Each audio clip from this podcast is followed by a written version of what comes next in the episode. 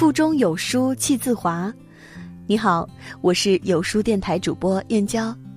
今天要分享的文章是小毕老师的《我终于毫不留恋地退出同学群了》。听完记得在文末点个赞哦。毕老师说：“人生始终是我们自己的，没必要活给别人看，也没必要时刻关注别人的人生。”犹豫了七七四十九天，折腾了快三百六十五天，我终于下定决心，把同学群都一一退了。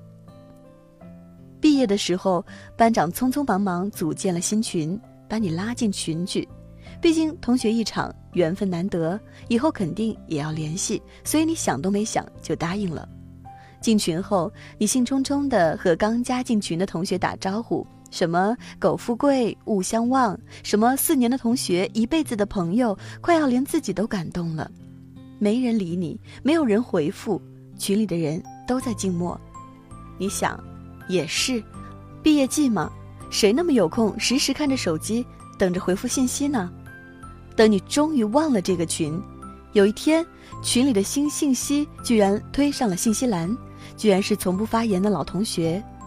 转发这篇文章，好运伴你一整年。原来是些乱七八糟的信息，前面还有不少垃圾广告。这个群似乎已经名存实亡了，你却还是不舍得删除。过了两三年，这个死群忽然火起来了，累积了九十九加条信息。你本来还在犹豫要不要看，手一滑直接点开了。原来班长决定组织同学聚会，也因此大家开始聊起来。是谁？听说你考研了，考上北大清华了吗？哎，那谁，你这么厉害，肯定都当老板了吧？哎，谁谁谁，当初一毕业就结婚，现在孩子都上小学了吧？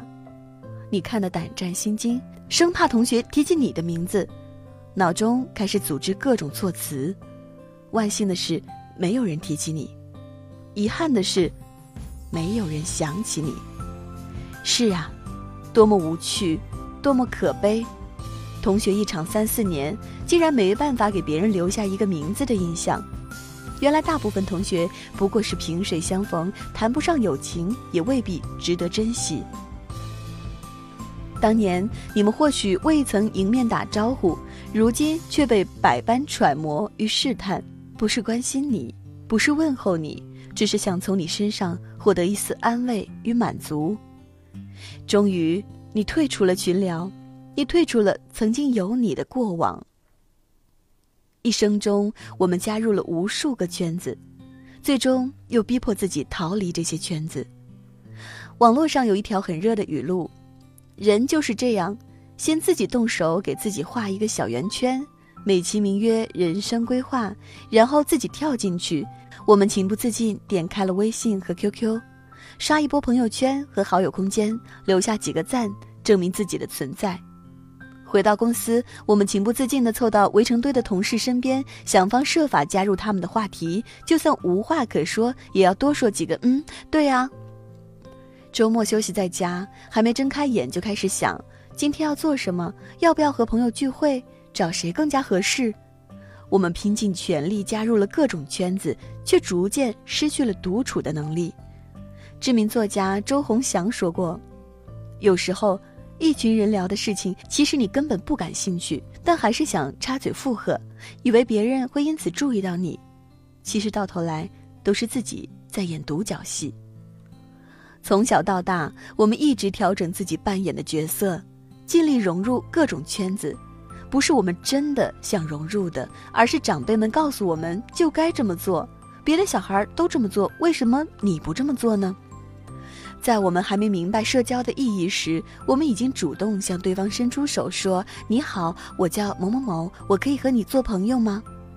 但是，不是所有圈子都适合我们，我们也未必能够融入所有的圈子。勉强自己的结果就是，不是你冷落了别人，就是别人冷落了你。我终于退出了同学群，不是觉得这个群毫无用处，而是发现。曾经的同学变得如此不可理喻。那天，当年住在我隔壁的琪琪在群上晒了好几张照片，是她和她先生的婚纱照。原来琪琪结婚了，照片下方很多同学都在刷祝福留言，可其中却夹着一条奇怪的评论：“结婚照没必要晒到群里吧？谁不会结婚呢？”这条评论出来后，整个群立刻寂静无声。过了许久，有一些同学竟然附和他的观点：“如果是我，我只会晒到朋友圈。”琪琪，你这么早结婚，不想着再奋斗几年吗？羡慕琪琪，结婚后就可以靠老公养着了，这日子都幸福。作为当事人的琪琪一直没说话。几分钟后，琪琪退出了同学群。我觉得那些同学说话太尖锐了。琪琪本来就是班里的组织委员，当年跟大家的感情都挺不错的，所以结婚了才想着和大家分享结婚的幸福。没想到自己开开心心的想和同学分享快乐，却被同学嘲讽打击了。三观不合的人永远没办法融合到一起。所谓同学，不过是曾经坐在一起上课、放学，就算朝夕相处，也未必有过深刻的交流。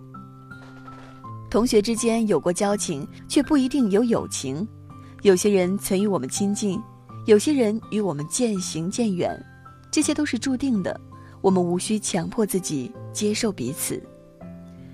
就像电影《芳华》中的刘峰和何小萍，他们先是被集体抛弃了，最后他们选择远离了这个集体。刘峰自愿做部队里的活雷锋，对同志的帮助事无巨细。别人不愿做的脏活累活，他都主动承担，就因为一时冲动，被整个集体口诛笔伐。何小平的出身太差了，从小就被歧视、被孤立，他无法从这个集体中得到半点温暖。只有刘峰愿意给他关怀，这也许就是严歌苓想从电影中向我们传达的价值观：活在集体中，你得始终保持自己。我们都离不开圈子，活在圈子里，我们才能按照这个世界的规定做人处事，不至于出界犯错，以至于被别人抛弃。可人生始终是我们自己的，没必要活给别人看，也没有必要时刻关注别人的人生。只要能把自己的生活过得精彩，只要不被圈子文化圈住自己，我们的生活起码保有自由的选择权，走出圈子。活成自己。在这个碎片化的时代，你有多久没读完一本书了？长按扫描文末二维码，在有书公众号菜单免费领取五十二本好书，每天有主播读给你听。我是主播燕娇，在美丽的金华为你送去问候。好了，这就是今天跟大家分享的文章。听完记得拉到文末给有书君点个赞哦。